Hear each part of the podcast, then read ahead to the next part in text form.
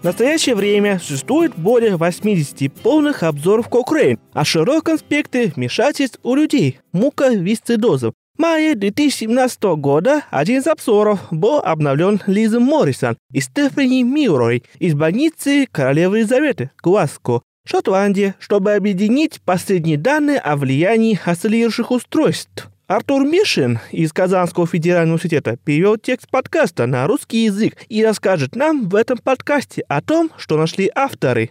Муковисцидоз – это генетическое расстройство, которое поражает легкие, образуя густую липкую слизь. Это может привести к постоянным инфекциям и воспалениям, повреждению дыхательных путей и функций легких с течением времени. Людям с муковисцидозом помогают удалять слизь такие методы, как физиотерапия на грудную клетку, техника дыхания и механические устройства, в том числе вибрационные устройства. Иногда их называют осцилляторами или осциллирующие устройства.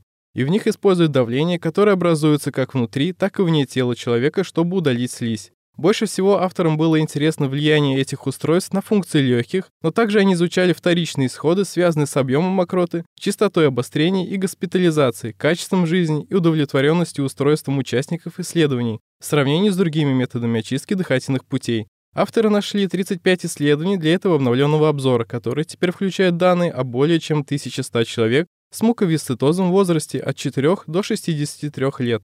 В основном исследования были краткосрочными, продолжительностью от 2 дней до 13 месяцев. В них тестировали устройства типа Flutter Cornet, внутрилегочную перкуссионную вентиляцию, высокочастотные генераторы для грудной стенки, которые сравнивали между собой или с другими методами очистки дыхательных путей, такими как физиотерапия или дыхательные техники. Во многих исследованиях было показано улучшение функционального состояния легких после использования вибрационных устройств по сравнению с тем, что было до начала исследования. Однако, когда устройства сравнивали между собой или с другими методами очистки дыхательных путей, в вмешательствах были выявлены лишь малые отличия в функциональном состоянии легких.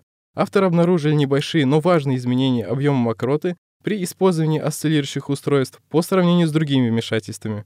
А в одном из исследований было выявлено увеличение частоты обострений, требующих антибиотикотерапии для пациентов, использующих осциллирующие устройства, в сравнении с альтернативным методом физиотерапии. На протяжении исследований удовлетворенность участников была разнородной. Некоторые из них предпочитали осциллирующие устройства, в то время как другие предпочли методы очистки дыхательных путей, которыми они пользовались до того, как присоединились к исследованию. В заключение, физиотерапевты должны учитывать доказательства, собранные авторами, а также конкретные потребности людей, которых они лечат, при рекомендации наиболее подходящего метода очистки дыхательных путей. В будущем должны быть проведены более масштабные и длительные испытания с обязательной оценкой исходов, которые имеют особое значение для пациентов, включая частоту легочной инфекции, предпочтение, приверженность и общую удовлетворенность лечением, а также финансовые ограничения, с которыми сталкиваются пациенты с муковисцидозом.